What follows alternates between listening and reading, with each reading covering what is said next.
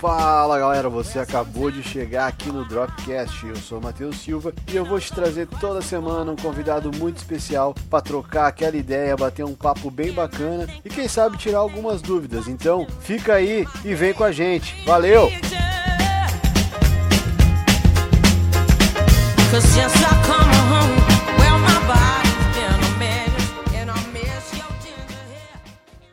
Salve, salve, como, como diria o Bonfá, salve, salve, tirem as crianças da sala.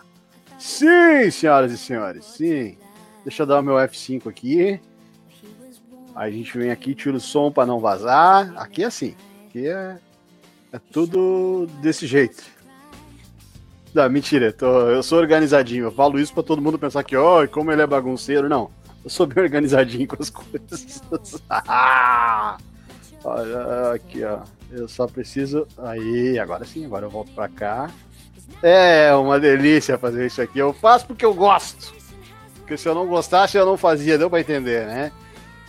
E quem chegou agora já tá ligado, né? Curte, compartilha. Se não é inscrito, já se inscreve aqui no Dropcast. Boa noite pro Rogério Projetti. Boa noite pro senhor Domênico Laurito a benção, patrão, né? O senhor aí, seja muito bem-vindo. Cuidado com as costas, sabe como é que é a coluna de velho, né? Vai devagarinho, né? Uh, lembrar a todos vocês para seguir todos os nossos projetos aqui nas redes sociais, né?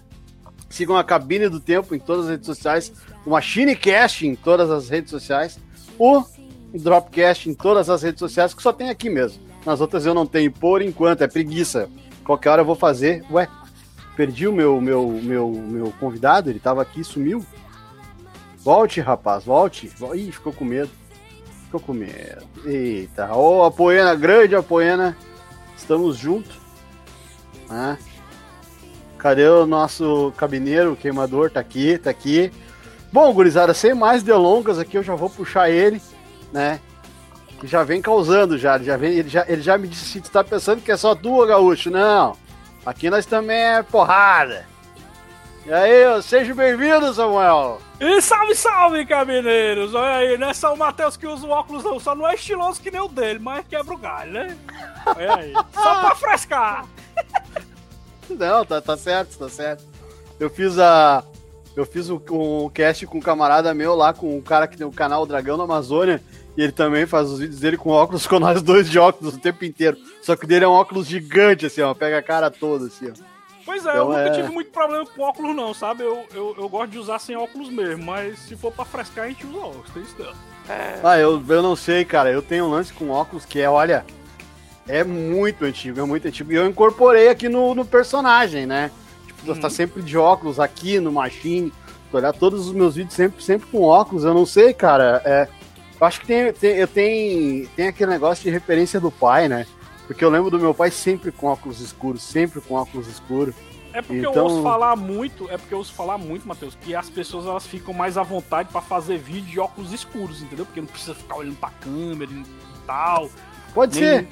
Porque não precisa o cara ficar preocupado para onde ele tá olhando, né? Porque o óculos sempre vai encobrir, né? Então, Mas eu, eu, eu, digo, eu digo eu assim que eu já usava antes do desse nosso universo, entendeu?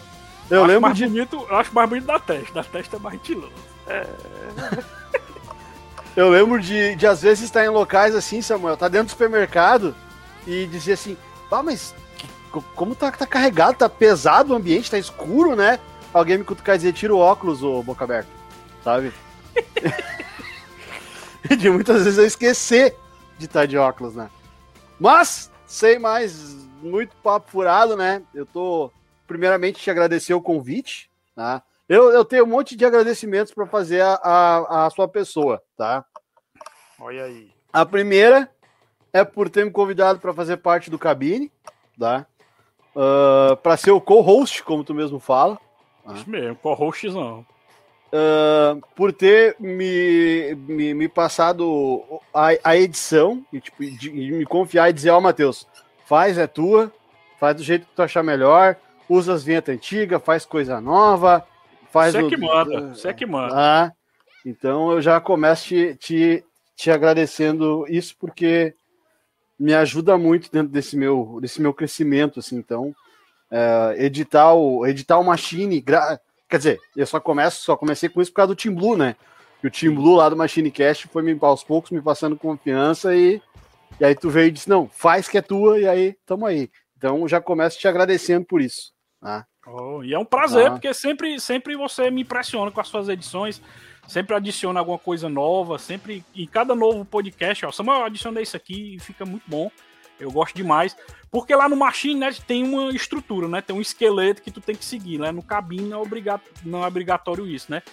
O, o cabine, como a gente faz em live, né? O que puder dar uma inovadinha ou mudar sempre é bem-vindo, até porque fica mais diferente da live, né? Porque a live não tem como fazer edição durante a live, né? É um negócio mais cru, né? E com a sua edição fica uma cara só sua, garotinho. Por isso que eu gosto muito. Muito obrigado. O... Antes da gente, da gente entrar aqui para conversar com a galera, o Samuel, a gente estava tendo um off aqui e eu falei para ele, ah, vou te fazer algumas perguntas assim, outras assados, né, e tal. Eu acho que a primeira coisa que a gente tem que, tem que conversar e tem que, tem que falar para a galera é desse lance da gente ser muito parecido, né, do nosso sotaque ser igual, né, da, da galera lá do Machine confundir o Samuel com... pra caralho! É. Teve alguém que falou que não sabia quem era quem no cast. Ora, nossa, é claro, porque a nossa voz é igual. É igual. Nossa, mano, não tem nada a ver, mano. De onde é que é? De onde é que é o pequeno Samuel Ragnos? Pois é, ó, pra tu ver a diferença, né? Sou de Fortaleza, no Ceará, a minha amada terrinha, né? E é uma história invocada a minha, viu, Matheus? Eu, eu, eu sou quase um de volta pro futuro para nascer, viu, mano?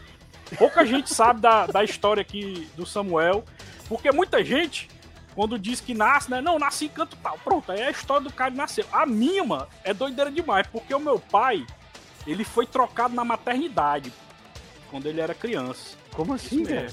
Isso mesmo. Ele tem duas famílias, ele tem uma família de Belém e uma família lá de Sobral, família do meu pai. Aí quando a, a minha avó, minha avó Suzana foi ter ele no hospital, é, Naquela época, a mãe não ficava. Não tinha esse negócio da mãe ficar com o filho, nessas né, coisas, ia pra um berçário. Aí a enfermeira se embananou e trocou as crianças. E é um negócio tão louco, Matheus, que não tinha aquele negócio de ver qual era o sexo da criança, nem fazer. Como é o nome daquele negócio que acaba ver? Que vê o sexo, né? Sim, sim, sim. não tinha isso. É, não tinha isso. Aí meu pai foi trocado na, na, maternidade com outra criança moreninha muito parecida com ele, a minha tia. Aí a minha tia passou 13 anos morando com a minha avó. Caramba! Foi. Aí só aos 13 anos meu pai descobriu que ele foi trocado na maternidade, ele veio de Belém para Fortaleza, que ele que ele tinha ido pra, pra, com a família dele adotiva morar em Belém. Aí com 13 anos ele veio para Fortaleza e foi atrás dos pais dele pra falar, né, que ele foi adotado, que ele descobriu e tal. Quer dizer, adotiva não, era a família que até então ele não sabia, Sim. era a família de sangue. Sim. Era a família mesmo. que saiu do hospital com ele. Sim, isso mesmo. E a família do meu pai, a adotiva, era uma família muito humilde. Né? Era uma família de sapateiros lá em Belém. E essa família dele também era muito humilde também. Todas as duas são famílias humildes. Uma era de sapateiro e a outra era de, de como é que eu posso dizer, de material de ferragem, né? Vendia tambor, bombona, material para construção.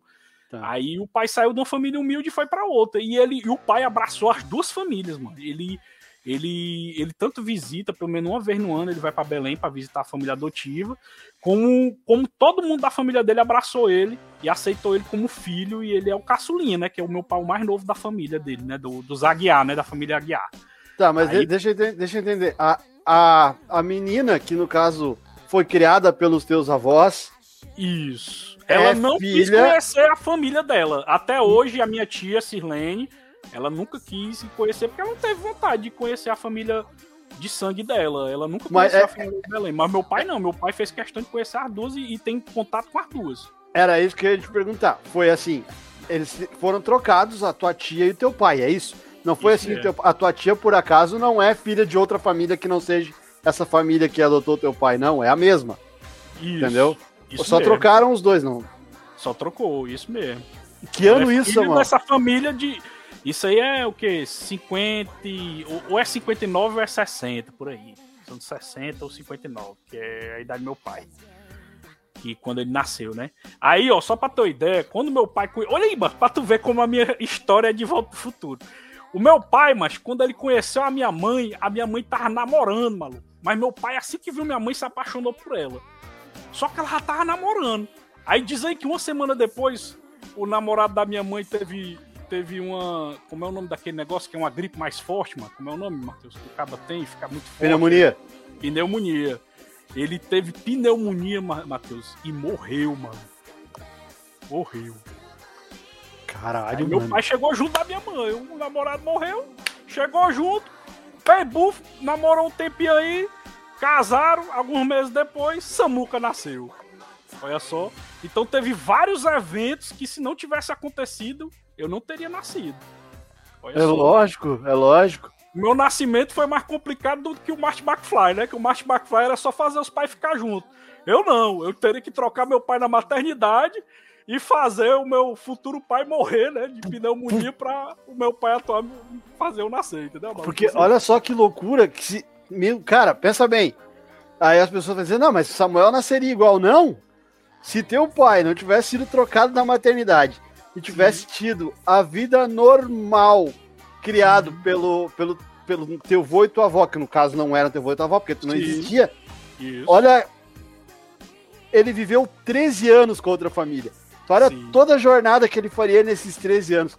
Talvez ele tivesse conhecido uma menina que tivesse sido o primeiro amor da vida dele. Talvez ele tivesse ido para outro lugar, ele não tivesse ficado ali. Ele, ele, alguma coisa tivesse levado ele a se mudar com 13 anos para outro lugar.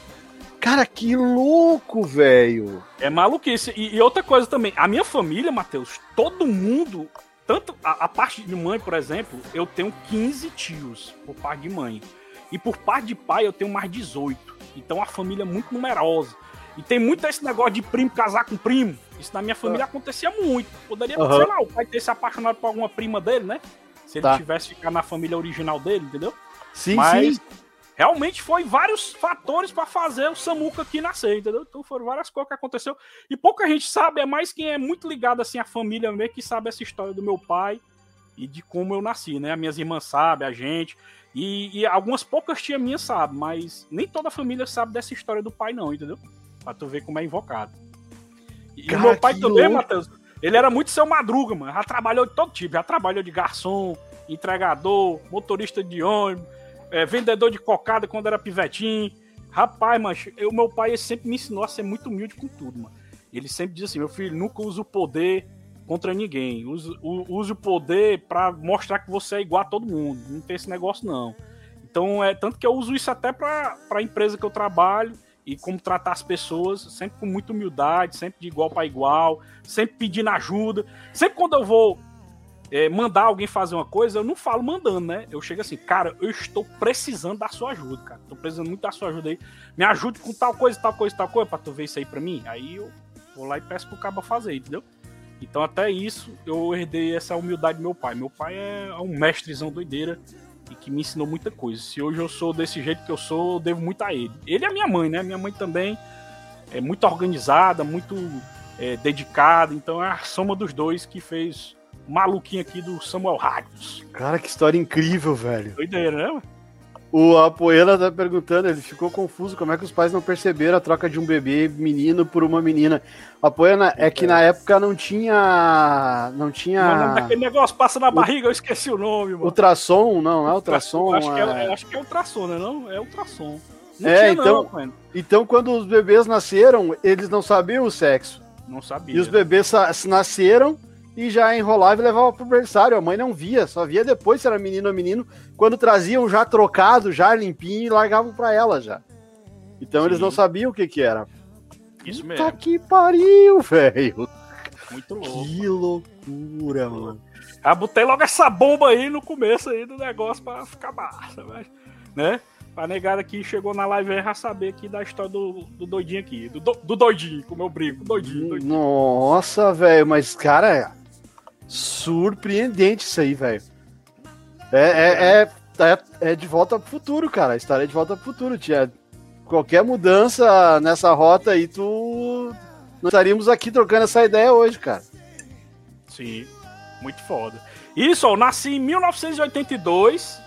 Aí quando eu, quando eu nasci nesse ano aí, é, Eu fui eu sou eu sou o único filho homem de quatro mulheres. E para tu ver como é que é esse lance, né? Eu tenho mais duas mais duas irmãs de sangue, que é todos são com S. Todas as minhas irmãs são com S. Aí eu tenho, no caso, nasceu primeiro eu, Samuel, depois veio a Sâmia, aí a Samara, e em 1994 nasceu a Sara. Só que a Sara nasceu de uma maneira diferente, para tu ver como é a vida, Matheus. Eu tinha, deixa eu ver, em 94 eu acho que eu tinha uns 12 anos. Eu Sim, tava é, saindo de casa e eu vi uma caixa de papelão daquelas daquelas bolacha creme crack, né? Em frente de casa, mano.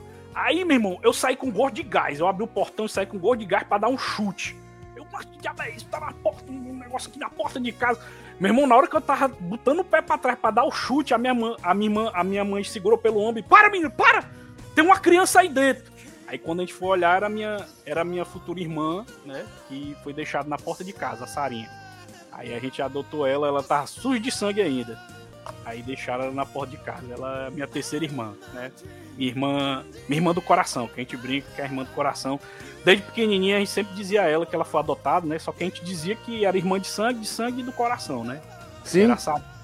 Aí pronto, sou, sou o único filho homem numa família de três mulheres, né? A Sam, a Samara e a Sara. Cara, não, cara, sério. Doideira, não? A tua irmã mais nova, ela não é simplesmente adotada ela é uma menina que foi deixada dentro de uma caixa na frente da casa de vocês. E ela recém é. tinha nascido. Isso mesmo. E a história dela também é bem legal, porque a mãe dela tentou conhecer ela, né? Quis conhecer ela e ela não quis conhecer a mãe dela. Não quis. Isso com 13 anos. Ela tinha uns 13 anos mais ou menos. Olha, a idade da minha tia, Sirlene. Pra tu ver como as coisas são. Sim, sim. E ela não quis, assim, conhecer a mãe também. A mãe dela foi lá na porta de casa, mano, pedindo para falar com a Sara e a Sara não quis. Disse que ah, a família dela já era nossa e não queria conhecer a família dela, não.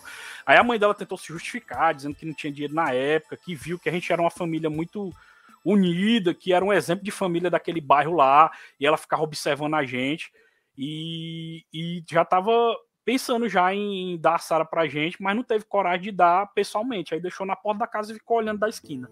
Ah, mas não. Totalmente isenta de julgamento a tua irmã, poxa. Logo depois do nascimento ser deixado assim.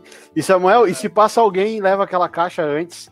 Pois Ou se é. tu tá sozinho ali, Samuel, e tu chuta aquela caixa sem saber. Pois é, mas já pensou se a minha mãe não tivesse do meu lado, mano? Eu tinha chutado a caixa com aquela criança ali, mas Ave Maria, ainda bem, que, ainda bem que eu não estou nessa realidade, né? Estou na realidade que deu tudo certo. Caralho, eu não sei mais o que, que nós. Cara, já começou, né? Samuel já começou com os dois pés na porta, assim. É... Samuel, já, Samuel já começou com o chutinho do Liu Kang já. Gordinho aqui tem história. Tá, é. isso aí, isso, isso aí, qual é a tua cidade mesmo? Isso aí tudo tu viveu em? Tudo em Fortaleza, tudo em Fortaleza, Ceará, né? Fortaleza, zona aqui no Ceará. A gente mora num bairro aqui perto da, da uma praia, que é uma praia assim, que o pessoal já sabe que até brinca que é a praia é a Beach Barra, né? Que é a praia Barra do Ceará. A gente mora pertinho aqui no bairro aqui próximo. E aqui o pessoal é, é, a gente tem sorte que o nosso bairro é aquele bairro clássico que não é tão violento, é aquele bairro que você vê aquelas senhoras colocando as cadeiras na frente de casa, conversando na frente de casa e tal. E isso nos bairros mais perigosos ou no, nos bairros mais ricos, você não vê isso, né? Uhum. Então a gente ainda tem, ainda tem essas coisas legais ainda de, de bairros. É, de bairros É uma coisa mais ainda. família, mais família. Tu mora no mesmo lugar ainda, Samuel? Mesmo lugar, mesmo lugar. Porque assim, quando, quando foi feita aqui a casa, o pai só fez embaixo, né? Aí fez os quartos para todos nós e tal. A casa da gente é bem comprida. Quando o pai comprou, a casa só tinha praticamente a frente, o resto era tudo quintal. Aí aos poucos foi, o pai foi fazendo e tal. Aí Aí eu fui falar com ele, né? Que já que é, a gente sempre se ajudava, né? Quando eu comecei a trabalhar, eu, pai, eu tô querendo fazer uma casa em cima. O que, é que você acha? Que aqui no Ceará tem muito disso. O Joel sabe. O Joel tinha ficar divino na live aí, ele sabe que acontece isso. A gente juntou a graninha, Matheus, em vez de comprar uma casa fora, a gente faz uma casa em cima. Aí eu fiz a casa em cima junto com a minha irmã, a minha irmã do meu, a Samara. Uhum. Aí a gente fez toda a casa aqui em cima, ficou bem legal.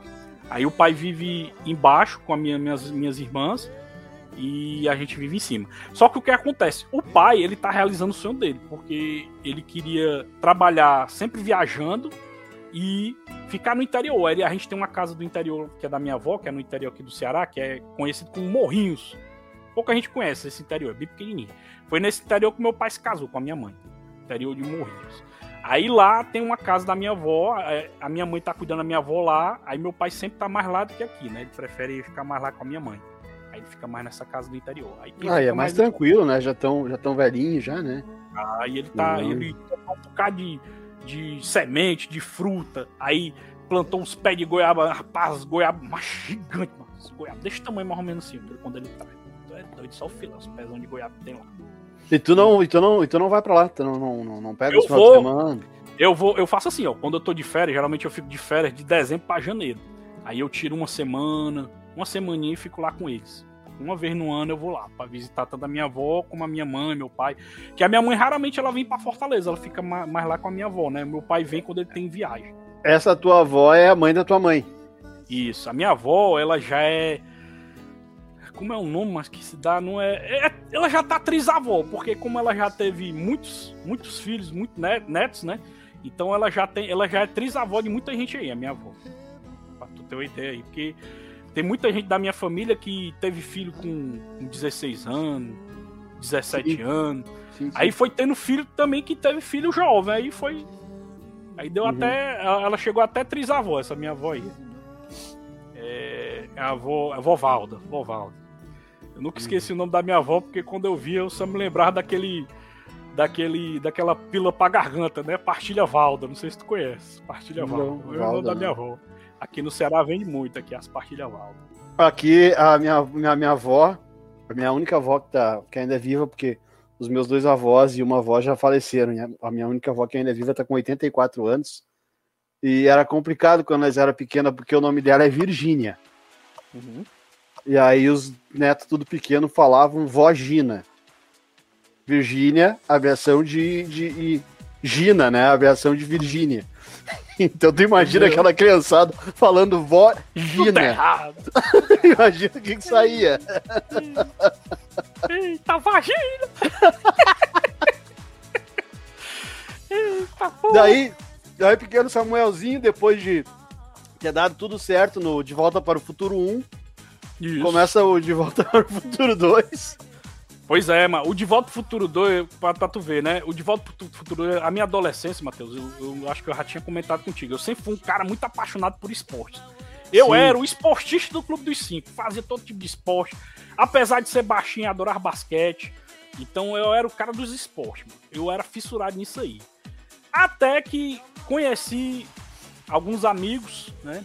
Que tinha um lado nerd da força. Só que naquela época não tinha esse nome nerd, né?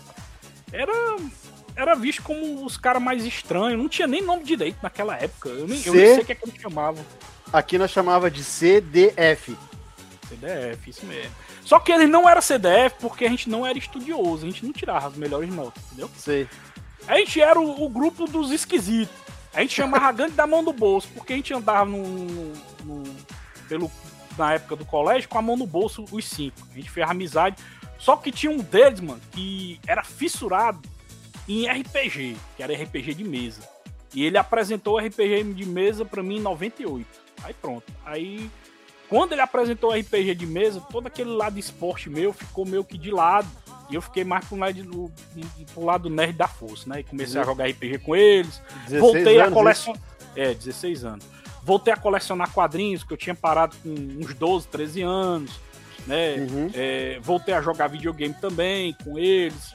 Então todo esse, esse lado nerd veio com esses amigos que eu fiz. E a, a gente brincava que cada um tinha um apelido de um, de um animal. Eu era o, o mestre catita, porque eu era branco e baixinho, né? Aí era o mestre catita. Aí tinha o Maurício, que era o mestre sapo, né? Porque ele era papudinho, parecia um sapo. Aí chamava de mestre sapo. Aí tinha o mestre Guaxinim, que era o Wilson, que tudo que a gente ia fazer, macho, o Wilson tinha medo, mano. O bicho era medroso. tudo, tudo ele dizia, rapaz, vai dar sujeira, vai dar sujeira, né? E tinha também o, o, o Francílio, né? Que ele era todo gabolazão. Aí a gente chamava de mestre pavão. Ele era sempre o gabolazão, você achava gostosão, sabe? Sei. Aí pronto. Eram personalidades diferentes, mas que se davam muito bem. E a gente é amigo até hoje. A gente já vai completar 25 anos de amizade aí. E a gente sempre tá se encontrando, não tanto como antes, né? Mas a gente sempre marca algum fim de semana na casa de alguém aí. E a gente marca ou para jogar um videogamezinho, ou então pra, pra jogar um RPGzinho, ou então só para falar besteira mesmo. Aí compra umas besteiras aí, bebe umas besteirinhas ali. É bom demais, mas essas amizades antigas. Tu vê, meu, é, meio que as nossas histórias, assim, quando eu falo nossas, eu, eu me refiro a uma galera que hoje tem a nossa idade, assim. Uhum. Porque olha só, tu conheceu, tu começou com RPG em 98, com 16, né? Uhum. Só que a base é o 16, não é o 98, porque eu também fui com 16. E, o, e o 16 foi em 96. Isso, que tá dois anos mais velho do que eu, dois anos só. Sacou? Então, assim, ó, eu ali, ó, eu saí de uma escola, que era uma escola municipal, uma escola menorzinha, e fui para uma estadual. Uhum. Isso aí com 13 anos, tá? 13 anos de uhum. idade. Aí, a primeira, primeira pessoa que eu me dei bem na escola é meu amigo até hoje. Que louco, né? Eu passei, da, eu levantei na classe assim, pra ir até o lixo, e quando eu voltei, eu olhei pro cara, o cara tava desenhando a Millennium Falcon. Ele tava rabiscando no caderno a Millennium Falcon, assim. Mal feito, mas eu vi que era a Millennium Falcon. Aí eu passei para ele, é a Falcon? Ele disse, é? Ô, oh, deixa eu ver. Aí o professor já mandou sentar e tal, e aí dali pra frente, cara, a gente é amigo até hoje. E foi uma referência nerd. Pequenos gestos que trazem uma grande amizade, olha só. Muito foda. E esse cara aí, que é o Leco, a gente jogou basquete junto, a gente jogou RPG junto, e hoje a gente toca junto, ele é o baterista da minha banda. Então, assim, e, e ainda, ainda tem uma galera daquela época que eu convivo até hoje. Como é forte essa relação, né, meu? Eu acho que é meio que geral, assim. Sim. E, e, e eu, e eu, Matheus, eu vim de um colégio, eu, eu porque assim, ó, meu pai, ele, ele sempre foi muito trabalhador. E até meus até meus 14 anos eu trabalhava em, ou melhor, eu estudava em colégio particular, mano. O pai pagava um colégio perto de casa, não era muito caro, mas era particular. Aí o que que acontece? Apareceu um concurso em 1998, apareceu um concurso pro colégio da polícia do Ceará. E se você passasse no concurso, você ia estudar de graça, mano. Não pagava as parcelas, entendeu? Fez, aí fez esse concurso, fez eu e todas as minhas irmãs. Nenhuma delas passou, Matheus, só passou eu. E detalhe, eu não tinha estudado nada. Mano. Eu só fui pelo conhecimento que eu tinha mesmo. E acabei passando. E foi justamente a pessoa que ninguém esperava que ia passar lá em casa, passou. Fui eu. Uhum. eu estudei três anos. Fiz o primeiro, segundo e terceiro ano, né? Do ensino médio no colégio da polícia. E no começo, Matheus, eu tive muita dificuldade para me adaptar. Porque eu gostava de ter o cabelo grande. Eu não gostava de engraxar sapato. Eu, eu às vezes falava. Eu, às vezes não, eu falava muito palavrão. Eu era muito gaiato, mancho. Aí tinha nota disciplinar lá. Muitas vezes eu ficava no, no, no limite para ser expulso do colégio. Porque às vezes eu respondia os tenentes lá, os capitão. Isso no primeiro ano, né? Aí nos outros anos eu acabei me adaptando e acabei aprendendo a conviver com essa galera militar aí, entendeu? E, e o legal desses colégios militar também é que é mais difícil você encontrar aquela galera sem futuro mesmo, assim, de de, sei lá, de fumar maconha, essas coisas assim, de, uhum. que tem uma tendência a ser mais marginal, entre aspas, né? Lá é mais sim, difícil sim. acontecer isso aí. Lá a tendência de você encontrar CDF é bem maior do que a, de, de encontrar gente assim. Aí eu acabei conhecendo os meus amigos lá. Talvez eu nem tivesse essa oportunidade se fosse em outro colégio, entendeu? Aí é o teu, muitos o amigos teu... meus são policiais, entendeu? Sim. Muitos amigos meus são policiais hoje em dia porque foram inspirados pelo colégio. Eu não queria ser policial porque eu não, não, me adaptava, assim, a esse negócio de, de ser 100% certinho, cabelo cortado, raspado, essas coisas assim, eu não gostava muito, entendeu? Uh... foi três anos que eu estudei lá. Tu fez o ensino que o, o, o pra nós ensino era médio, o, é, o ensino pra médio. nós era o segundo grau. Segundo grau, isso mesmo. Primeiro, pra segundo, nós... terceiro ano eu fiz no colégio da Polícia Militar do Ceará. Uhum. Que é aqui na Misterral, aqui em Fortaleza, assim. Quem mora em Fortaleza sabe onde é que é. Toda vez que eu passo lá, e é invocado, Matheus, porque ele é um colégio que ele nunca muda a frente, mano. Aí eu passo pelo colégio, que muitas vezes eu passo pra ir pro trabalho, mano. E tá do mesmo jeito de 1998, mano. Parece que eu tô voltando no tempo todo dia, mano. É impressionante, mano. Eu me lembrando das cores que passou ali, as primeiras namoradinhas, né? As primeiras confusões que teve com, com, com, com briga, né? Na época de colégio, né? Que tinha briga, essas coisas assim. Caralho, foi muita coisa, mano. Ó, o, conhece o Francimar, colecionador? Tá dando boa noite aí. E aí, grande Francimar? O... A galera quer saber da, do cabine. Já, já vamos chegar no cabine. Daqui a pouco a gente chega no cabine. Vamos chegando no cabine, porque a história. A conversa aqui tá boa, velho. Cara, que, quem chegou agora e não pegou o início dessa live, Samuel contando a história do início pai de dele. Futuro. De volta pro futuro. Do De volta pro futuro que esse Gomes viveu. Olha, por favor, assistam depois. O. Daí tu não quis seguir carreira de policial. O que, tu foi quis. fazer da vida daí? Porque Aí, terminou o segundo grau, Isso. vai fazer o um vestibular? Eu, eu, pois é, eu fui, fui. O pai, né, mais uma vez, pagou um curso para mim, para ver se eu fazia o que eu queria ser da vida. O que é que eu queria ser, Matheus? Você ainda se lembra o que é que eu queria ser? Professor Lembrando. de história. Isso mesmo, garotinho, professor de história. Aí fiz a prova da UFC e da UES. Não passei. Aí fiquei trabalhando com meu pai, que eu já trabalhava com meu pai desde os 13 anos. Eu ia pra loja dele, ficava meu período.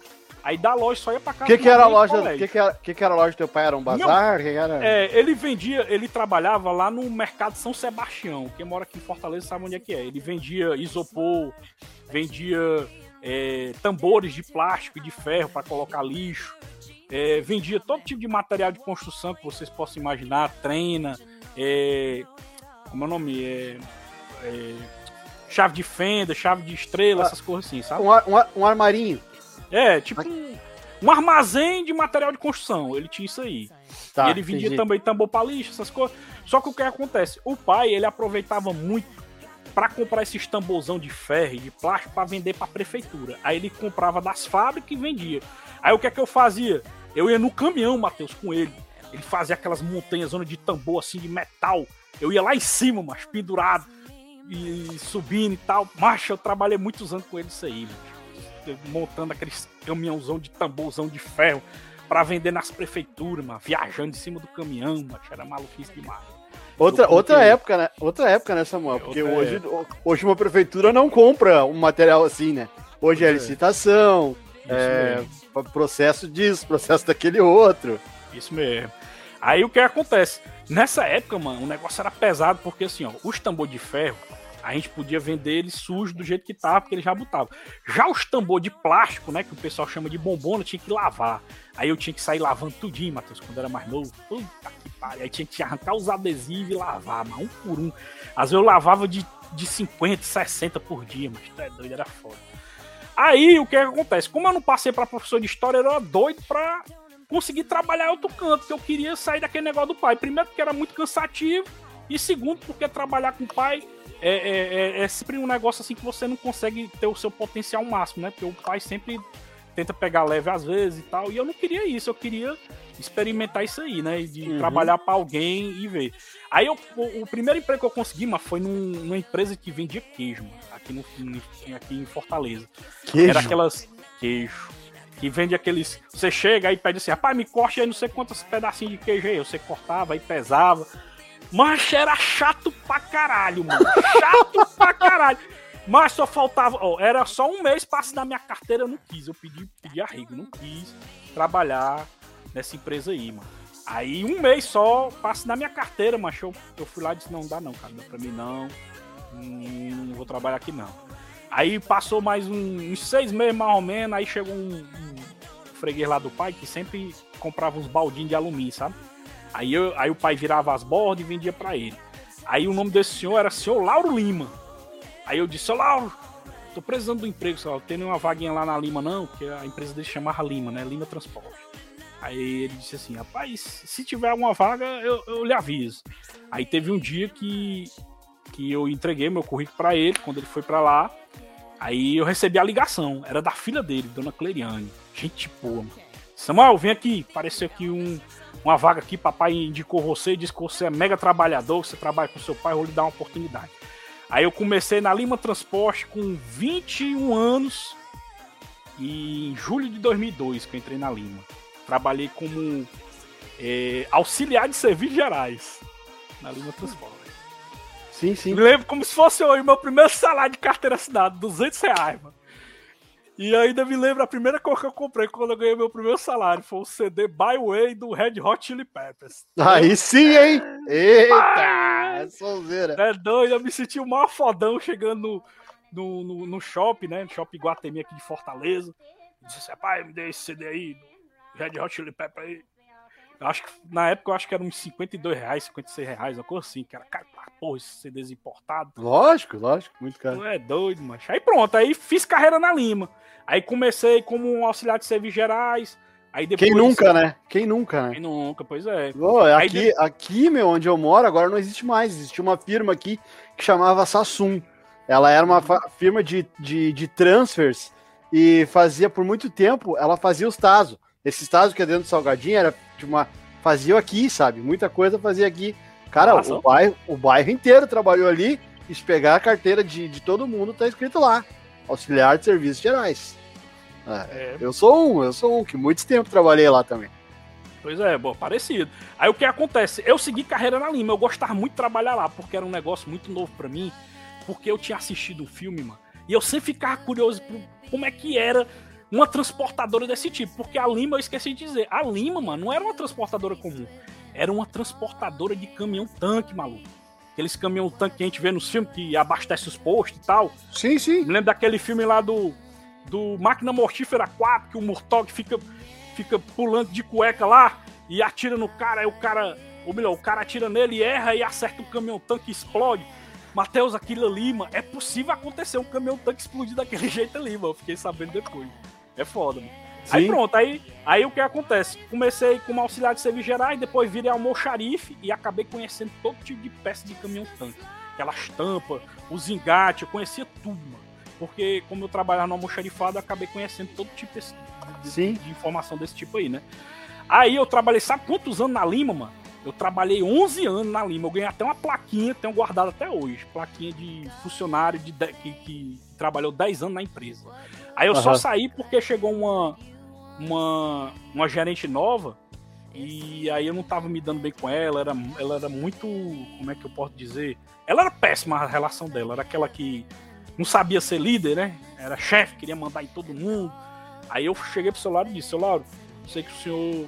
Eu, eu admiro muito o senhor, mas eu sei que o senhor não, não vai. Não vai eu, um dia o senhor vai demitir ela, mas, mas vai ser depois de mim, que eu vou pedir as contas, eu queria fazer um acordo aí com o senhor, eu vou sair. Aí pronto, treinei lá, o pessoal que era pra treinar pra ficar no meu lugar.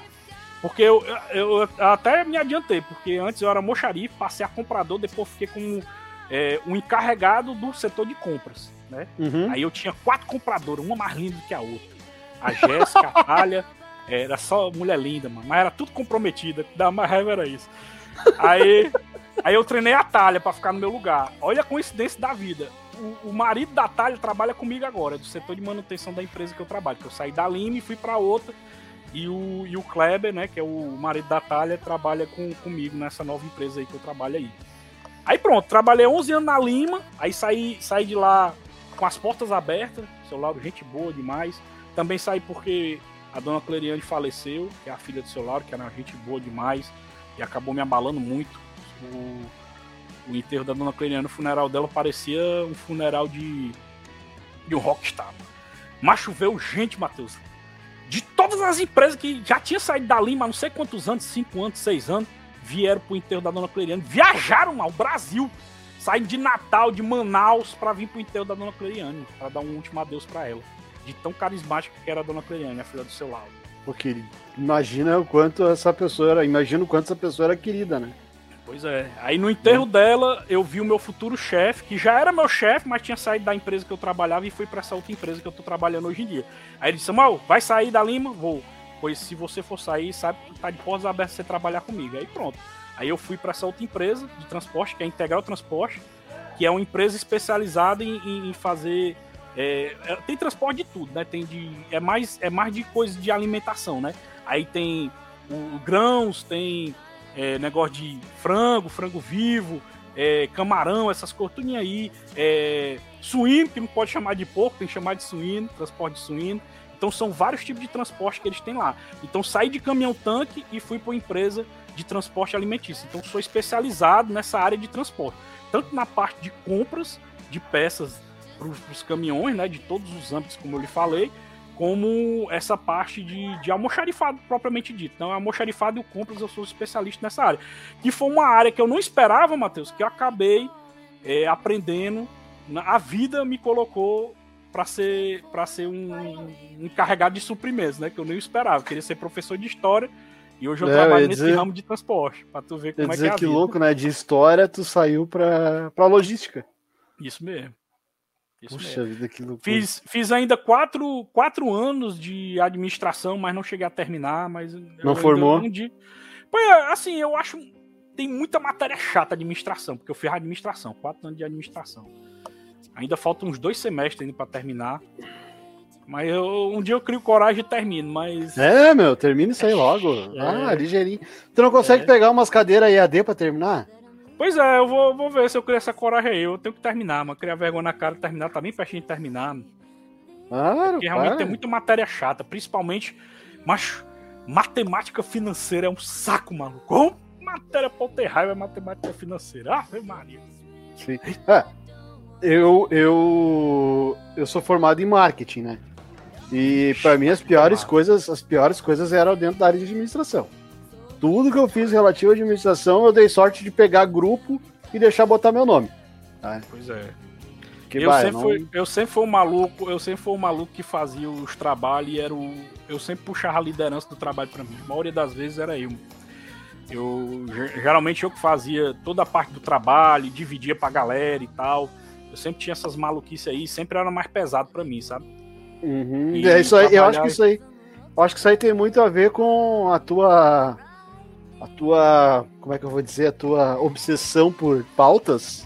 Isso, isso mesmo. e detalhe, nas empresas que eu trabalhei, sempre quem era o secretário das pautas e organizava as pautas e fazia as pautas e cobrava o que foi resolvido não era eu. Entendeu? Então sempre era eu que fazia as reuniões. Eu era o secretário das pautas. O Zé Pauta, né? Eu era o Zé Pauta. O Zé Pauta. Deixa eu dar um, deixa eu dar uma boa noite aqui para quem chegou agora.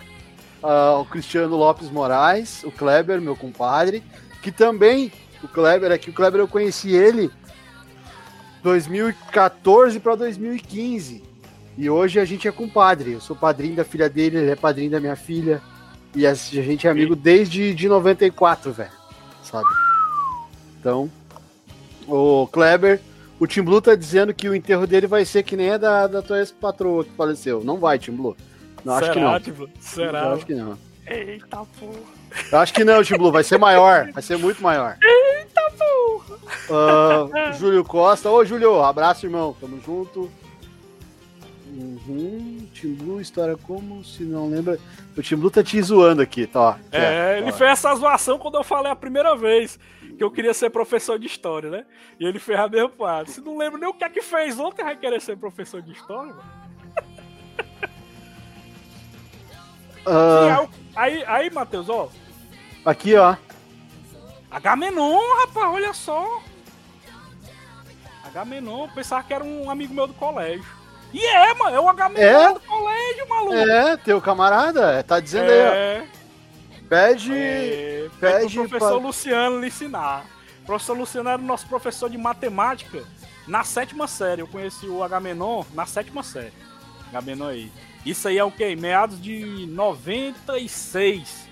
96, mano. A gente se conhece. O Agamenon. O Agamenon é das antigas, mano. Olha aí, o Agamenon na, na live aí. Tá aí que eu não esperava o Agamenon aparecer na live hoje. Tá aí, aí ó. Garotinho, muito bem. Seja bem-vindo. Já aí pode... pela força. Ó, ó, Agamenon, tem, tem, tem duas missões pra ti. Uma se inscrever aqui no Dropcast e outra lá no cabine, tá? Vai lá. Isso, isso mesmo, Agamenon. O Agamenon, ele, ele pegou essa fase que eu tenho até hoje, que o Agamenon sempre passava na minha cara que eu gosto demais de acreditar nas pessoas. Ele me chamava muito de quê, mas ele me chamava, ele me chamava de ingênuo. E dizia que eu era muito ingênuo de querer acreditar nas pessoas. Mas eu, eu sempre fui um cara muito positivo, mano. Eu sempre tento ver o lado bom das pessoas. Até que elas me decepcionam, entendeu?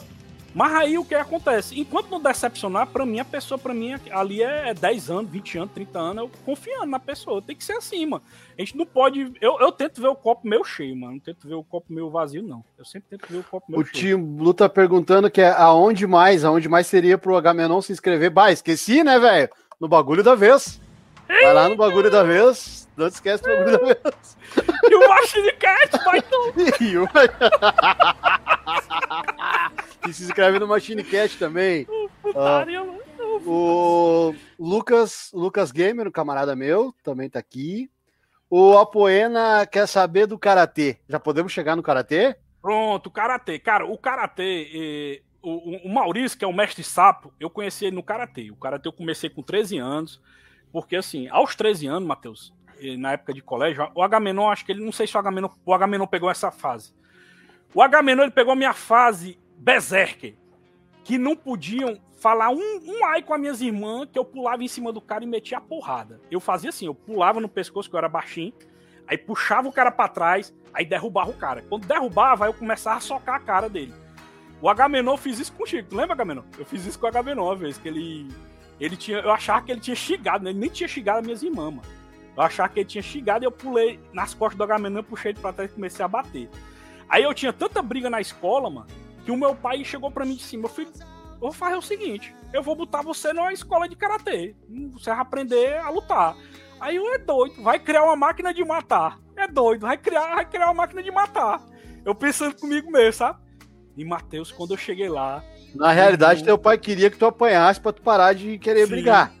E foi exatamente isso que aconteceu. Eu apanhei pra caralho, maluco. Apanhei pra caralho, mano. E foi assim que eu aprendi disciplina de, de me conter para não ter brigas no colégio, entendeu? Isso acabou diminuindo a quase zero as brigas no colégio, discussão. Então é doido, mancho. O meu mestre de karatê, que é o mestre Rogério, hoje, infelizmente, ele não mora mais em Fortaleza, ele mora em Portugal e abriu a academia dele lá. Até hoje eu tô tentando achar uma academia de Gonjuriu aqui em Fortaleza, que, que continuasse os ensinamentos do Rogério. Porque como eu falei naquele cast lá que a gente gravou do Machine Cast de Karate Kid, tem dois karatês mais famosos no mundo, né? Que é o Shotokan, que é o mais famoso, que é o da academia do, do Cobra Kai, Cobra Kai Shotokan. Uhum. E também a mesma arte marcial do, do Ryu e do Ken. E tem o, o, o karatê do, do Daniel San e do Mesh Miyagi, que é o Gonjuriu. E esse Gonjuriu foi o karatê que eu aprendi, que é o mesmo karatê do Daniel San. Só que eu não acho academia aqui em Fortaleza que ensine Gonjuriu, entendeu? E eu uhum. quero continuar as faixas do Gonjuriu. Eu não quero voltar pra, pro, do zero pro Shotokan. Eu quero continuar com o Juriu. Aí, como eu não achei academia, eu resolvi fazer outro esporte. Isso por que, eu tinha uns 30 anos. Por, por que tu acha isso? Porque o Shotokan é mais pra competição? É porque assim, o Shotokan, ele é mais braço, Matheus. Ele é muito braço, braço, braço, soco, braço. Já o Juryu, ele tem muita, ele tem muita perna, ele divide mais perna e braço, entendeu? Ele é um karatê que tem mais tem mais perna, eu acho mais massa esses ataques com perna. Aí, como eu não achei algum Juryu, foi que eu comecei a fazer taekwondo. Entendeu? Foi um dos motivos de eu ter feito taekwondo, porque eu não tava achando academia de Gonjuriu. Aí, aos 30 anos de idade, em 2011, eu entro pra academia de taekwondo do mestre Alexandre, o CT Alexandre, e tô lá com ele até hoje. Já estou bem pertinho de chegar na minha faixa preta, falta quatro faixas. Tá, mas no Karatê tu chegou a competir? Cheguei, cheguei a competir. Eu até, até que eu lutava bem, mas só que sempre tinha caras melhores do que eu, né? Pra variar, né? Que era o Pablo. Eu conheci o Maurício, o mestre sapo, na academia de karatê. Mas se ninguém te disse numa isso, briga, lutando na academia. Se ninguém te disse isso, eu vou te dizer, viu? É, é essa aí é a vida, viu? A vida é. é assim, sempre tem alguém melhor que a gente. Sim. E tinha, tinha um caba lá, que era o pupilo do mestre, lá do karatê, que era o Pablo. Meu irmão, esse cara a gente chamava de espio de gato. Porque todo golpe que o filho da puta dava, ele fazia. Era o espio de gato, entendeu? Aí eu, é, espio de gato. Porque ele só sabia dar golpe dentro do espio de gato, mano. Fantástico, cara. É, é doido, mano. Era muita, muitas coisas legais na academia. Mas a pera era, era real, mano. Ali. E a gente treinava no calçamento. Hoje as academias tem uma lonazinha pra proteger o pé. Né? Porque a gente treinava era no calçamento mesmo. Ficava com os calos no pé. Tu é doido, uhum. mano. E na, na, época que eu era maguinho, maguinho, bem maguinho, mas chega, tinha os tijolinhos, na época eu tinha os tijolinhos aqui na barriga, né? Ah, botei, eu sinto muita falta dos tijolinhos.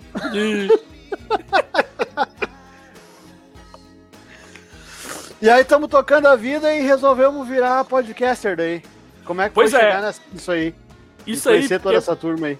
Pois é, o, como, como, é que aconteceu, né? Eu, eu comecei ouvindo o mais famoso, né? Que foi. Na verdade, eu comecei ouvindo um, um, um do Ceará aqui, que, que era o Rapadura Cash, né? Rapadura Cash, comecei ouvindo ele. E depois eu ouvi o Nerdcast. Só que eu estava ouvindo um podcast de games que eu gostava muito, que era o Orion Cast. E nesse uhum. podcast de games tinha outro cara que sempre comentava, que era o Dinho Corleone. Aí um certo dia, né, que eu, eu, eu participava muito dos comentários, sabe? Eu comentava muito. Aí eu comentei tanto, Matheus, que o pessoal me chamou para gravar podcast, mano. A sessão de e-mails, pelo menos, o setista. Lá do Isso em 2010, isso aí. Aí uhum. o setista me chamava para gravar só a sessão de e-mails. Aí eu gravava e tal, a galera gostou. Aí voltaram a me chamar várias vezes. Até que um dia o Dinho veio falar comigo no Facebook e disse assim: meu irmão, vamos fazer o nosso podcast, cara, que nem o Oreo, mas a gente vai falar de tudo. Vamos falar também de filme antigo, porque a gente era muito fã do Jurassic Cast, lá do Miote. Sim. Jurassic Castzão. Eu, eu, bora, mano. Aí o Dinho, mas eu não quero botar cast no nome. Não vamos botar podcast no nome, mano. Não pode ter cast. Eu, não, beleza, então pronto. Aí, Matheus, eu saí mandando um bocado de nome pro Dinho escolher. Esse, esse, esse, esse, esse, esse, esse, ele foi escolhendo. Aí até que caiu um que eu disse, Dinho, achei massa esse daqui. Ele, qual, mano? Porque na época tava passando no Netflix. Já tá, tinha no Netflix a primeira temporada do Doutor Who, né? Uhum. Que era em 2012, mais ou menos, isso aí. Aí o Dinho, bora de cabine do tempo. Eu, pronto, fechou. Cabine do tempo. Na hora que ele disse que queria, eu disse, cara, era esse mesmo que eu tava querendo. Aí pronto. Aí a gente começou a bolar o logo, aí teve os logos iniciais, aí depois o Joel fez os logos finais. Esses logos que a gente tem hoje foi o Joel que fez. Aí a gente bolou, a gente, a gente esquematizou tudo, pensou na história da cabine, falou que era ver do futuro dos nossos, dos nossos descendentes, que mandou pra gente trazer o que é de cultura temporal pro futuro uhum. e tal, para as novas gerações, brincou com isso e criou a nomenclatura das cabines, né? Então, cabine do tempo é para cinema, cabine musical para música, cabine histórica só temas históricos, é, direto da cabine é, temas em geral e o que mais? E tem o cabine musical, cabine, cabine gamer para tema de games, né? Então, Sim. Fez, fez cinco cabines e essas cinco cabines eram os cinco tipos de podcast que a gente ia ficar abordando toda semana uma viagem diferente, né? Tu lembra Aí, qual foi o primeiro que vocês gravaram? Lembro, pai. A gente foi logo com o pé na porta. A gente gravou. É... A gente gravou o primeiro do cabine, foi de dois filmes do Oshibatada. A gente nunca tinha gravado podcast, foi inventar logo de gravar dois filmes de uma vez. Que foi o Vingador do Futuro, o original contra o remake. Eu lembro é? disso. É, é, o primeiro, é o primeiro no feed eu escutei. Vocês pois é. comparam, é. vocês comparam os dois filmes, né? Vocês vão Isso. ser na, na cena. Eu nem era roxo. Né? A gente chamou um amigo nosso que pediu para ele ser roxo porque ele já tinha trabalhado de radialista, que era o Rick Soares. Só que o uhum. Rick, ele era muito inconstante, ele ficava num, num canto e já mudava de opinião, já queria fazer outro projeto, ele mudava muito de projeto. Aí no segundo já foi. Já foi. No segundo já foi eu de, de host já. Olha, olha. Musical. Olha o que eu lembro desse cabine aí, acho que foi o Dinho que falou que no primeiro. primeiro no, no filme com o Schwarzenegger do Total Recall lá que ele quer passar férias, né? Ele quer ir lá para fazer férias né, e tal, não sei o quê. Eu acho que o Jim fala assim: pra que, que esse cara queria alguma coisa diferente? Ele era casado com a Sharon Stone. É mesmo, mano. Sharon Stone, tá doido. É foda. E que na época, cara, porra, Sharon Stone era top da top, né? Eu Sim. lembro que acho que foi o Jim que falou: Não, esse cara é louco, o que, que ele quer? O que, que ele quer fazer implante na cabeça? Ele é casado com a Sharon Stone, cara. Vai ficar Sim. com ela, quem quer tirar férias? Eu adoro esses comentários do Dinho, né, mano? Você fala uns comentários muito loucos assim que você é, realmente faz sentido mesmo, isso que ele falou. O, gravar com o Dinho, Matheus, sempre é muito divertido, bicho. É um negócio que, que, eu sinto falta, é tanto que eu ainda convido o Dinho, né? Não chamo pra todos os temas, né? Mas pra temas que eu vejo que é mais a cara dele, eu chamo. Porque ele é muito engraçado gravar com ele. Porque o Dinho é muito doido, mano. O Dinho é muito maluco, ele tem umas ideias muito loucas, mano. E ia ser muito engraçado a gente gravar junto, porque eu e o Dinho somos totalmente diferentes, mano. A gente é oposto. O Dinho é rebelde, eu sou mais nice guy com todo mundo. Sim, a gente é tipo sim. oposto um do outro, entendeu? E a gente acabou se dando muito bem com isso. Sim, sim. De gravar o é... um podcast, porque são dois caras totalmente diferentes, entendeu? É, não, isso aí já dá, dá, dá, é, é, notório né? nas gravações, na, nos casts a gente escuta e, e vê isso, vê. Teve um outro, eu não lembro qual episódio também, que acho que foi um cabine musical, alguma coisa que eu não sei o que foi que ele falou. Não, não, não, não. Tava acabando, tava tudo certo. E o Samuel veio com essa escolha pra ser zoado. Ele sabia que nós íamos zoar. é muito bom, é muito bom. Isso é aí foi, foi em que ano, Samuel? Foi, a gente começou o cabine em julho de 2012, né? Mas assim, o site estava pronto em julho de 2012, só que o primeiro podcast só foi lançado em outubro, né? Que a gente tava tentando gravar, tentando gravar. mas só foi lançado o primeiro em outubro de 2012. Aí pronto. Aí o que acontece? O cabine, Matheus, ele começou semanal, porque o Dinho tava dando gás, porque o Dinho foi uma das coisas que eu combinei com ele. Dinho, cara, eu sou um cara extremamente impaciente. Eu cuido do site inteiro, eu faço todos os posts, de abacuato, divulgação, faço as pautas. Só que eu só quero que você fique só com uma coisa, garotinho. Só editar o podcast, que eu sei que é mega trabalhoso. Ele, não, cara, eu vou pegar com o Miote. Aí o Dinho falou com o Miote. Foram duas pessoas que o Dinho fez contato e criou amizade nesse dia. Foi o Miotti e o Lucas Amura. Que o Lucas Amura era o podcasteiro lá do Radiofobia, né? Que fazia, ele fez a nossa vinheta do, do Cabinho do Tempo, foi o Lucas Amura. Aí o Lucas Amura tinha a esposa dele, e a esposa dele ouvia muita gente, mano. Aí quando ele faleceu, ele faleceu com 45 anos, cara. Ele teve um infarto, mano, com 45 anos de idade. A esposa dele ficou viúva, mas continuou ouvindo a gente. E a gente deixou por muitos anos a, a vinheta dele, né? Ele fez a vinheta inicial do cabine. E ele foi gente finíssima com a gente. Ele ouviu o primeiro podcast, falou de todos os problemas que a gente teria que melhorar. É, enfim, deu várias dicas. E junto com ele veio também o Miote, né? O Dinho falou com o Miote, pediu dicas de edição e acabou criando amizade. Deu o Dinho e o Miote. Aí o Miote ensinou tudo que o Dinho sabe de edição, a maioria das cores, né? No caso, que ele pegou de edição foi com o Miote do Jurassic Cast, né? E foi um sonho realizado, né? Porque a gente já era fãzaço do, do Jurassic Cast e, e, ter o contato do Miotti. O Miotti gravou também vários podcasts com a gente, veio o Brunão também gravar, o próprio Calaveira. A gente fez amizade com as meninas do Jurassic Cast. Tem até hoje o filho do Jurassic pra quem quiser ouvir, eu recomendo demais. A Melina e a Yasmin, a gente gravou muito com elas também, elas são muito divertidas. Então, esse foi um dos principais motivos da gente ter feito cabine, porque hoje, para você fazer amizade na internet, se você fazer amizade só com um ouvinte é mais difícil, né? Mas quando você tem um projeto seu e você diz assim, ó, oh, vamos gravar aqui comigo, eu tenho um podcast de filme antigo, aí no instante você consegue. É tanto que eu convido muita gente para gravar o cabine até hoje, que eu, eu conheci a pessoa pela primeira vez gravando, mano. Eu só falei por chat com a pessoa para convidar e eu conheci gravando. Um exemplo bem recente é a Gabi lá do Princesa do Poder, que eu chamei para gravar do Harry Potter. Eu não conhecia a Gabi, mano. Só foi. Eu só conversava em chat. Aí eu convidei, uhum. a gente acabou fazendo amizade durante a gravação, entendeu? Então, o podcast para mim é uma coisa muito boa porque você acaba fazendo amizade pelo, pela, pelos seus gostos, né? Pelas coisas que você gosta e você acaba trazendo novas amizades disso aí, né?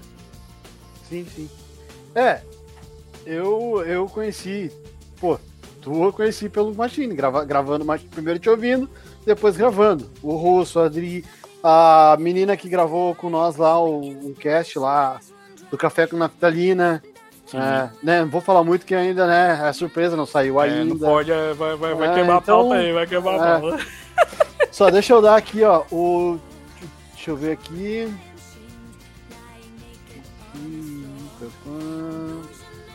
O Timbu tá dizendo aqui que o saudoso Jurassic Cast o Tim Blue tá dizendo também que o Dinho é. que o Dinho manja muito nos temas, tipo quando ele foi no Machine. que cast maldito aquele, velho. É, aquele ali foi putaria demais. O Júlio Costa tá dizendo que curte os cabines históricas. Sim. E que também curtiu muito o dia de treinamento, que foi um dos favoritos, sabe? Foi, foi. Esses últimos cabines históricas, eu tô sempre gravando, né, contigo, né, Matheus? Eu, tu e o Barbado. Cara, eu me divisto muito, mano, com os cabines Pô, os Sete Maravilhas do Mundo, eu não, eu não, eu não pude é. participar dos Sete é, Maravilhas é, gravou, do. Gravou só eu e o Joel, mas ficou muito engraçado. Os comentários do Joel é engraçado demais. O Samuel queima mais pauta no cabine ou no machine? O Apoiana tá perguntando. Cara, posso responder? é que no cabine a gente não tem essa questão da pauta. A gente larga tudo que vem e vai indo, sim, entendeu? Sim, não, não, tem, tem muita essa pauta no cabine não, é. Não, é. A gente, Se quiser falar uma um... coisa comparando com outra, não tem problema nenhum. Eu não, não é. A gente não. usa ali coisas de, de referência para explicar outra sem essa preocupação de queimar. E já no Machine a gente tem a preocupação de queimar sim. A gente acha interessante essa ideia de cuidar o que vai falar para não prejudicar a experiência de quem vem depois, entendeu? Sim. E o Samuel às vezes não consegue segurar. É, não consigo, eu não consigo. O Dio, quando participou, tu lembra? O Dio, quando participou, queimou pauta pra caralho. Puta que pariu, filho da puta, não usa outro fio pra comparar o que tu vai falar, não, baitão. Uh, aqui, ó, o FTQM26. Pronto, esse aí é o Francílio, ele é o mestre pavão. Ah, É o mestre pavão, Gabolazão. É ele, ó. Tá mandando um abraço aí pro Samuel Ragnus. Valeu, grande Francílio. Ele aí que é o mestre pavão aí, o, o Gabolazão da turma, que a gente chamava de mestre pavão na época do colégio. O Rogério tá perguntando, Samuel. Como é que tu chegou no Machine? Olha aí, rapaz, boa pergunta. O que que acontece? Eu eu comecei, Rogério, ouvindo o Machine Cast, né? Eu, eu, eu sempre procurar, eu sempre procuro, né? Novos podcasts para ouvir. E eu sempre fui muito curioso para conhecer coisa nova, né? Aí eu acabei conhecendo um, um podcast irmão do Cabine, né? Porque era muito parecido, né? Com o Cabine, com o Jurassic Cast. Aí eu acabei ouvindo e acabei gostando, né? Aí, aí eu chamei logo o roxo e o co-roxo para participar do Cabine, que foi o Cabine do Efeito Borboleta. Aí participou o Tim Blue e participou o Edu. Ó, Aí. rapidinho, Hum. se alguém não escutou esse episódio ainda, sai daqui e vai escutar. Esse episódio é fantástico. É muito Esse bom. episódio é muito bom. Tá? O Tim Blue, Pode- ele foi. O Tim Blue foi foda. Eu acho que ele assistiu o Efeito Borboleta umas 20 vezes, mano. Sim. E o que esse homem achou de furo no roteiro, mas foi impressionante, mano. O Tim Blue tá de parabéns aí. Eu, eu não tinha visto tanto furo como ele viu. É, é. Aí pronto, aí saiu discutindo do filme e tal. Aí o que acontece? Naquele dia, criou um laço de amizade mais entre eu e o Tim Blue. O Edu, ele ficou muito caladinho naquele dia. O Edu ficou mais na dele. Mas o Tim Blue não. A gente ficava conversando em off. O Tim Blue vi- vinha me cobrar quando o cabine atrasava, que é uma coisa que a gente tem que falar, né? Porque o Dinho não tava conseguindo dar conta do cabine pra entregar quinzenal, né? Só que eu continuava lançando os vídeos no YouTube, dos gameplay e tal. Só que o Dinho não tava conseguindo, porque ele tava tanto com problema com a mãe dele, porque a mãe dele tinha se operado e ele tava cuidando dela. Como o Dinho acabou é, se casando também e não tava com tempo. Aí a gente veio falar e disse, cara, e aí? Termina o projeto, continua. E o Dinho, cara, se você quiser continuar sozinho, pode continuar. Então pronto. Eu vou continuar fazendo live no YouTube, sozinho, e depois converto em podcast. Eu ia lançar, quem tava editando os podcasts era o Joel, só que o Joel também tava sem tempo. Eu ia lançar sem editar. Aí foi quando o Matheus veio falar comigo, cara, e aí tal? Eu, pois é, aí o Matheus, não, mas se tu quiser eu edito. Aí eu, bicho, então pronto. Então vamos logo entrar pra equipe aí, tu vai ser meu co-host, porque o Dil saiu, aí pronto. Perto do meu Matheus, o Matheus entrou pro cabine. E, de quebra, o Tim Blue me chamou pra várias gravações lá do Machine, né? Eu comecei primeiro com aquela dos Brucutus, e eu dei um vacilo muito grande. A maior da, Queimada de pauta já vista em todas as histórias do Machine Da Cash. Eu Acho que não tem. Eu Acho que querendo não tem ser. Eu querendo ser o bichão, né? A galera falando do- dos brucutuzão e tal. Aí, opa, achei um link aqui doideira do jogo. Do jogo, como é o nome? Broforce. Vou mandar pro É. T-Blue. Meu irmão, quando eu mandei esse link pro T-Blue. Porque o T-Blue, assim, pra quem não conhece o T-Blue, ele é desse jeito mesmo. Ele é o tipo de cara que ele fala o que ele pensa. Ele não tem esse negócio de, não, é o convidado, chamei ele a primeira vez aqui pro meu podcast, vou pegar leve com ele. Meu chapa. Não, quem Se escuta, quem, falar- escuta, quem escuta o Machine acha que o Team Blue ali é um personagem. Não, aquele ali é o Team Blue nos bastidores na vida real. Pra quem não sabe, é aquilo ali mesmo. Não tem. Sim. né, Não é um personagem, ele não tá interpretando. Não, é ele mesmo. É ele mesmo. Aí pronto, aí ele falou aquilo ali, eu pronto. Nunca mais eu vou ser chamado pro Machine Cast depois dessa queimada de pauta. Aí, pra, pra minha admiração, o Tiblu me chamou mais ainda e foram várias e várias vezes, aí pronto. Aí depois veio me convidar pra ficar fixo. Aí, aí a gente sempre tá lá no Machine Cast, é um prazerzão tá gravando. E respondendo aí o que o Apoenes Grécia tá perguntando, qual foi o meu episódio favorito do Machine Cast, é claro que é dos filmes de luta, né, cara? Que eu sou apaixonado por luta e ainda falar de um tema que eu adoro, assim. E eu achei mega divertido porque teve muita coisa que, que me faz rir até hoje.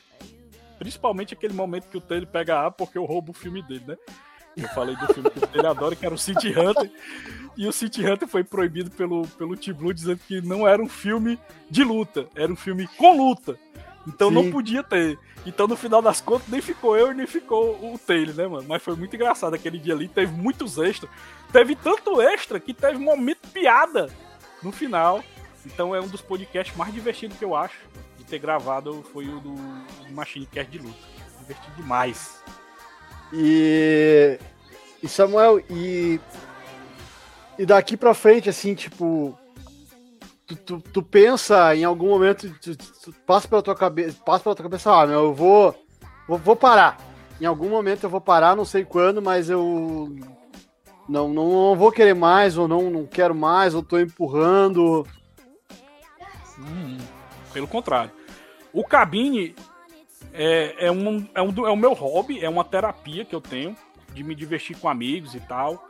E de. Eu sempre me planejo toda terça-feira de ter a gravaçãozinha e tudo. E eu agradeço muito porque o Matheus sempre tá editando pra gente lançar nas quartas. E eu até já falei com o Matheus em off. Se algum dia, o Ventura, o Matheus não precisar editar mais, eu vou pegar aulas com ele mesmo para eu aprender a editar e lançar, entendeu? eu não, é um projeto assim que eu gosto muito, galera. Eu, eu, realmente não quero parar o cabine. Eu sei que não vai ficar com a mesma qualidade da edição do Matheus, né? Mas pelo é menos vai quebrar o galho, pelo menos vai, vai, vou ficar lançando. Mas eu, eu não tenho, assim, pretensão nenhuma de, de acabar o cabine, pelo contrário.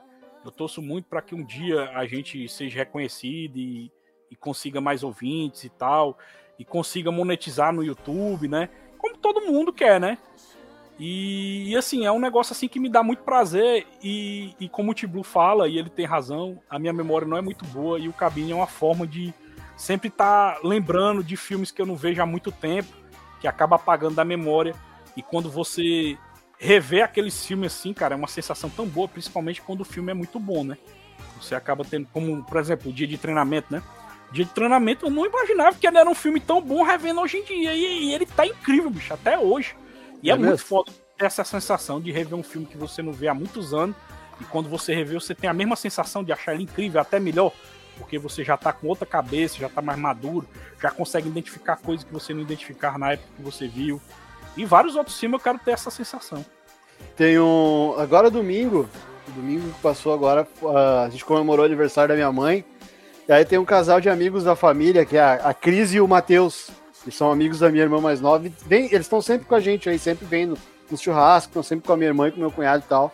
Aí nós almoçando, a, a, a menina, essa Cris, ela tem vinte e poucos ali.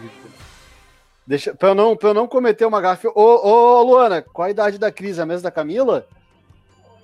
28, tá? Hum, e aí ela e aí ela falou assim: Bah, eu tava lá no meu pai essa semana, eu olhei um filme que eu rachei de rir. Qual? Cegos, Surdos e Loucos. Massa demais, meu. É outro esse... filmezão que eu revi e eu achei incrível, Matheus. A dublagem é inacreditável desse filme também. Meu. Não, e eu comigo aconteceu o seguinte: eu já olhei ele há muitos anos. E aí tô escutando o cabine e caio nesse, nesse podcast. Eu escuto todo o podcast e vou assistir o filme de novo. Sim.